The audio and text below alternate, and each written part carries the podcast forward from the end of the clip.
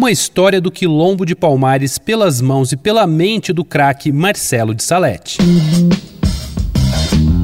Dois pontos. Uma conversa sobre quase tudo com Daniel Almeida.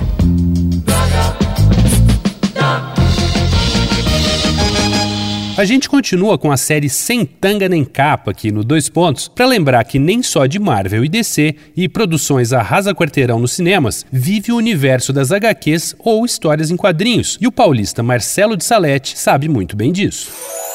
Formado em artes plásticas e mestre pela USP, Marcelo colabora com revistas de quadrinhos e como capista de livros desde o início dos anos 2000. A primeira publicação, Noite Luz, sai em 2008 reúne seis histórias que se passam na periferia de um grande centro e estão ligadas a uma boate que dá nome ao livro. Mas desde 2006, ele começa a pesquisar em detalhes o período colonial brasileiro e dá origem ao livro Cumbi, que retrata a escravidão do ponto de vista dos negros. A obra ganhou o Oscar dos quadrinhos, o Eisner Awards. Mas foi só em 2017 que chegaria ao público sua obra mais importante e ambiciosa, Angola Janga, o resultado de 11 anos de pesquisa e trabalhos minuciosos. É uma história de Palmares, como o autor destaca na capa, formada no fim do século XVI em Pernambuco, a partir dos mucambos criados por fugitivos da escravidão, Palmares, ou Angola Janga, cresceu, se organizou e resistiu aos ataques dos militares holandeses e das forças coloniais portuguesas. O livro tem nada menos que 4 432 páginas em que de Salete mostra todo o seu domínio de narrativa, ritmo, tensão, construção de personagens. Cada página é um assombro.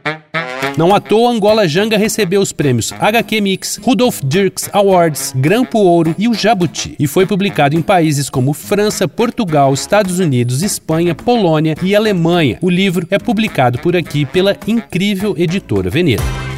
Vai lá no arroba Danico Illustration e dá uma olhada nas ilustrações inspiradas na série Sem Tanga Nem Capa. Eu sou Daniel Almeida, dois pontos, até a próxima. Você ouviu Dois Pontos, uma conversa sobre quase tudo com Daniel Almeida.